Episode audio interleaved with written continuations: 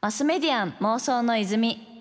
こちらはポッドキャストの泉です。東京 FM から早川組がお届けしています。ここからはゲストさんをお迎えして一緒に妄想していきたいと思います。それではご挨拶の方お願いいたします。山科千奈と申します。普段はえっと漫画とイラストを描いて活動しております。よろしくお願いいたします。お願いしますじゃあの軽くちょっとそしたら最初にプロフィールの紹介をさせてください。山科千奈ちゃんなんですけど16歳の時に別冊マーガレットで漫画家デビューをされていて大学入学後にウェブでもイラストや漫画を描き始めツイッターやインスタグラムで発表したアルファベット父が大きな話題になっています。現在は企業とタイアップした漫画も多数手掛けるほか雑誌で処女恋や物語になるメイク by 猪狩さんを掲載中ですであの私早川ゴミと千奈ちゃんのつながりなんですけどね結構歴史は多分長くて最初に会ったのが高校23年くらいの時かなと思うんですけど。そうですね。多分高3の美術予備校の公開コンクールで 初めて会いましたね。ね、でも当時はねお互いなんかすれ違う程度っちゃすれ違う程度で。でも逆に私はその当時から山科千奈ちゃんはあのすごい成績が良かったんですよね予備校の。なんでなんか各予備校でこう目立つ現役の学生の子たちはこう、うん、ある程度名前をお互いに知ってるんですけど、うん、なんか隣の予備校にちなってやばいやつがいるらしい状態 になってたなと。いやでももうゴミちゃんの予備校が現役の強い子たちの集団の一人みたいな感じで認識しましたね。そうそうなんかねでもなんかその後も大学がね一度玉美大にあのちなちゃん入られて今東京芸大だったと思うんですけど。そうですね。こみちゃんが現役で多分そのまま入って、玉美に。私は一浪してっていう感じで、で今東京芸大の何年生？ちょうどあの3月に卒業して、4月からは卒業した直後だ。そうなんですよ、うんうん、専業で今漫画描いてます。しかもあの著書のアルファベット父の表と裏で本がね、ティナちゃん出されてるんですけど、その中にも私登場させていただいていて、ちょっとどんなお話かってところから、ね、突然アルファベット父とは みたいな感じであると思うので、ちょっとご説明いただいてもいいですか？そうですね。あの、まあ、自分が結構もう5年前とかにツイッター上に自分で勝手に連載してた漫画のシリーズなんですけど、まあ、うんうん、いろんな女の子のバストのカップ数を A カップから順にその、まあ、女の子の共感を描きながら書いていったシリーズなんですけどそれがまあある程度こうバズってフォロワーも増えてそこから活動が増えたんですよ自分は。で結構その裏に早川さんからの刺激を受けていたというのがあって、うん、エッセイではその結構早川さんもだいぶメインで登場して 書かせていただいてます。結構あれはねやっぱ衝撃でしたねなんかあ私こんな風に見えてるんだと思って。結構えいやそんなつもりで言ったつもりないよみたいなこともねあったんですけどでもなんか結構あれなんですかなんかこうライバルみたいな感じだったんですかてなちゃん的に。ライバルってか多分本当になんか予備校時代はライバルっていう認識だったんだけど、うん、あの自分が浪人してる間にもうゴミちゃんがどんどん浪人してるタイミングだったのね確かに。そうそうそうもうどんどんあの、うんうん、フィーストでもう自分のブランド立ち上げてどんどん世に出ていってるのを、うん、まあ、自分はもう浪人中だったからずっと、うんうん、あの止まってるというかその状態からすごいやっぱ眩しく見えて、ね、そうそうそう、うん、なんかこう追いつかなきゃみたいな感じで 思ってましたね、うん、確かにそこの状況を踏まえるとまあなんか自分がこう浪人して焦りだったりとかね。結構なんか最近でもこうブルーピリオドとか美術系の受験だったりとか美大についてこう描いてる漫画っていうのも増えてますけど結構ねあの通りというか本当にこう予備校時代はみんな殺伐としていて なんかすごい競争環境だったなっていうのは今思い返してもね結構特殊だなと思いますね。なんかどういったこう妄想して美大に行きたいなとかその受験期どうやって乗り越えてきたかみたいなそのきっかけになった妄想ってありますか？えっとでももともとやっぱり漫画は描いててすごいやっぱ絵で食っていきたいみたいなのはずっとあって 逆に漫画とかに対してはあのずっと小さい時にずっと好きだったバンドラッドウィングスっていうバンドがずっと好きなんですけど、うん、なんかこう成功して、まあ、なんか自分の漫画がメディア化されたりして主題歌やってもらうとかそういう妄想をずっとしてましたね。マスメディアン妄想の泉東京 FM マスメディア妄想の泉早川ゴミがお届けしています。今夜のゲストは漫画家でイラストレーターの山科千奈ちゃんをお迎えしています。先ほどはあの美大時代についてね私も美大出身であの同じ大学にいたこともあるのでお伺いしてまいりましたがここからは原点についてもお聞きしていこうと思います。あのそもそもなんですけどイラストや漫画を描き始めたきっかけだったりとかって何かあったりしますか？もうすごい本当に34歳くらいの時からなんですけど、うんうん、なんか当時自分親の関係で中国に暮らしていて、うんうん、でその時すごい日本のアニメがテレビで流れてきてあのカートキャプターさくらとかコナンとかそういうのをずっと見て、うん、ですごいキャラクターが魅力的でもう自分もそのアニメを見ながら好きなキャラクターをずっと描いていたのが一番最初の始まりですね。うん、確かに私もね、一番最初やっぱアニメ見てそのポケモン私はポケモンが大好きだったのよ、うん、ポケモン描いたりとかねなんかこう最初自分で真似するとことかやっぱ好きな作品があってっていうのが大きいのかもしれないですね。うん、なんかそうなってくると結構その漫画に至った経緯も気になるんですけど。えっとまあ、当時中国であんまり漫画はなかったんですよその本屋さんとか。そっかアニメはあったけどそうそうそうそう。うん、でそのアニメから入ってその後まあ小4で日本に来てまあ、アニメの元になってる漫画を 結構手に取れるようになって、うん、結構漫画誌とかも買っててその花と夢とかリボンとかで、はいはい、まあ、そこでその読者応募ページなんだろう、投稿者ページみたいな載ってるところを見てもしかしたら自分も書いて投稿したらいつかなれるんじゃないかなみたいなところから漫画家を、まあ、目指すようになりましたね。しかも結構なんかこう漫画の道具とかって意外に身近で売ってたりとかするんだなっていうのも、うん、やっぱなんかこうチャレンジしやすい部分だなと思って。私もなんかセット多分リボンかチャオかなんかでこう応募者全員サービスかなんかでついてきたやつで最初書いた気がするなと思って。お同じ過去が。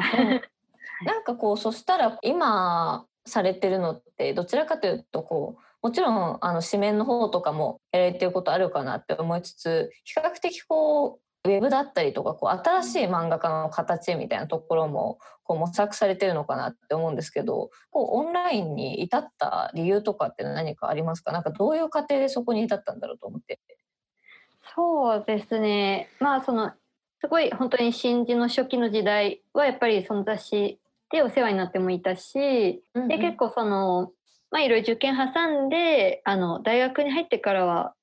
結構こうウェブに載せたことで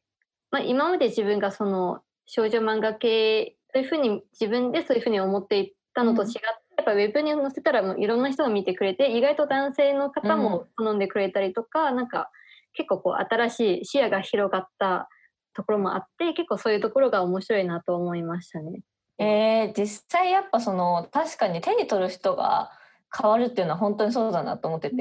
やっぱなんか直近でそのネットで漫画見るのが当たり前すぎて、うん、あのスクロール今のこうスマホとかで見る漫画って結構その一コマずつに分解されて縦スクロールで読むものとかも多いじゃないですか。うん、すなんかもしかしたら紙面で読めない人とかもいっているのかもなとか本当に若い子はそうかもしれないですね。ねあ結構読む順番漫画って特殊じゃないですか Z 型に読んでいくというか。なんかそういうとこ分かんない人もしかしたらいいんじゃないかなっていうのはねちょっと思うとこなんですけど。実際こうネットに展開してみて紙面だとねやっぱ準備期間が圧倒的に長かったりするじゃないですか、うん、月1回しか発表できなかったりとか、うん、なんかそこでこうすごい PDCA が回るというかきっと多分いろんなコメント来て試行錯誤とかもしたかなって思うんですけどなんか実際その試行錯誤してこれは良かったぞみたいなこととか超変えたこととかって何かありますか？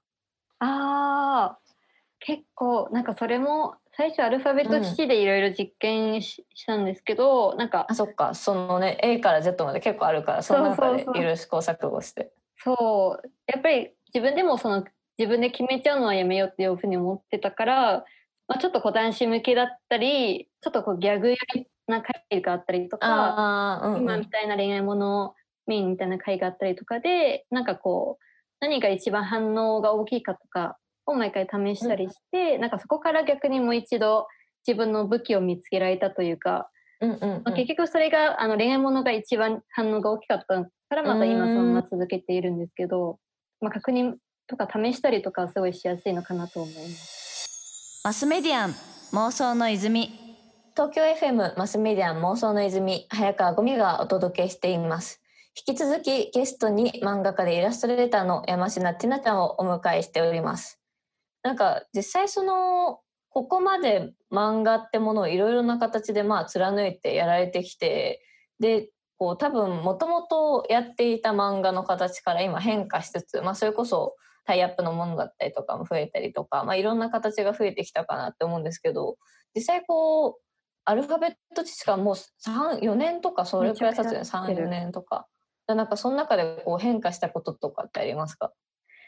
そうですね。変化うんなんか気持ち的な部分っていうとなんか最初はやっぱりちょっとこう承認欲求的な部分がやっぱり強かったりはしてたんですよね、うん、そのやっぱり「いいね」もらえるし反応くるしね。そうそうそう、うん、なんか結構そればっかりにとらわれちゃってた時期もあってでもなんかそればっかりに捉えると逆に全部毎回同じようなものしか書かなくなっちゃったりとか、うん、もう本当になんかつい言い方をすると結構クリエイティブ的に死んでいってるんじゃないかなみたいな危機感も出てきたりはしていてその時期は。でやっぱりそれを結構乗り越えてからは、まあ、必要以上にやっぱりいいね数とかその書院欲だけにとらわれすぎずに、なんかいかに作品をよくするかとかそういうところに今は結構集中できるようになってきてるのかなっていうふうには、思います。確かに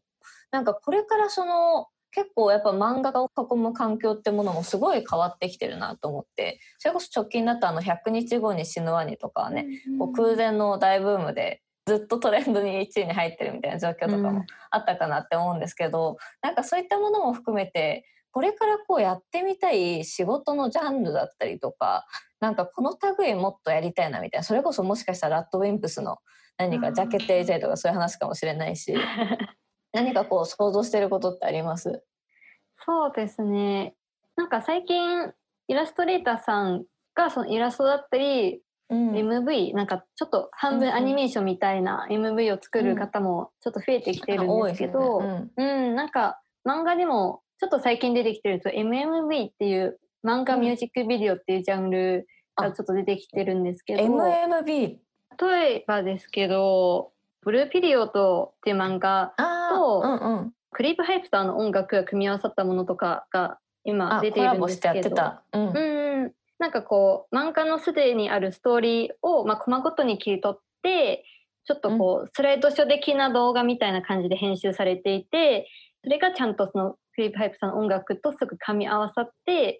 音楽だけ聞いた時と漫画だけで読んだ時とはまた違うストーリー性がその組み立てられているようなミュージックビデオというか、うん、はい説明が難しいですね。すごそうみたいなミュージックビデオ、うん、なんかそういうのもちょっとやってみたいなと思ったりとかなんか他のカルチャーとこう、うん、まあ、それこそなんかイラストと音楽とかそういうカルチャー同士が組み合わさったこうエモさとかはすごい、うん、あの人気なのかなと思っているのでやってみたいなと思ってます。確かに結構こうなんか割とそういうこう実際広告の形とかミュージックビデオの形とかなんか意外にまだ漫画が入れる場所というかこうもっとなんか広がっていきそうな場所ってあるなっていうのはね本当に感じますね。なんか結構その今までと多分漫画家のデビューの仕方も変わってきてるのかなって思うんですけどなんかティナちゃん的にそういうデビューの仕方で変わってきたのって部分だったりとかあとそれこそその今日視聴者さんの中でもしかしたら今後漫画家イラストレーターになりたいって方もいるかなって思うんですけどなんかそういった方にこうおすすめのデビュー方法じゃないですけどなんかどうしていけばいいかみたいなの教えてもらっていいですか？そうですね、まあ、最近 SNS ができるまでというか前はやっぱりその雑誌に持ち込みしたりとか投稿したりっていうのが、まあ、メジャーなデビューの方法だったんですけど今は本当に、まあ、自分もそうですけど SNS にただこう毎回自分の作品をアップしてそれがバズったら本当にそこから出版社さんから本を出すっていう、まあ、メールでオファーが来たりとか本当にやっぱり増えていますし、うん、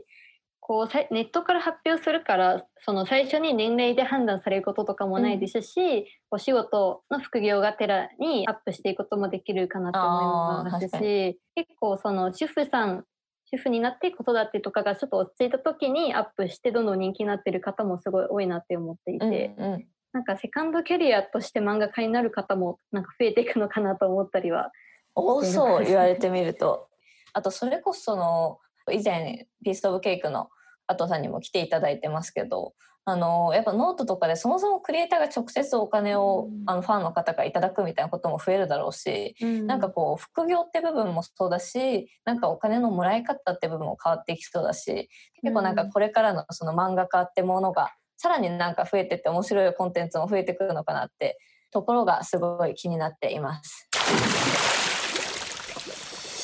マスメディアン妄想の泉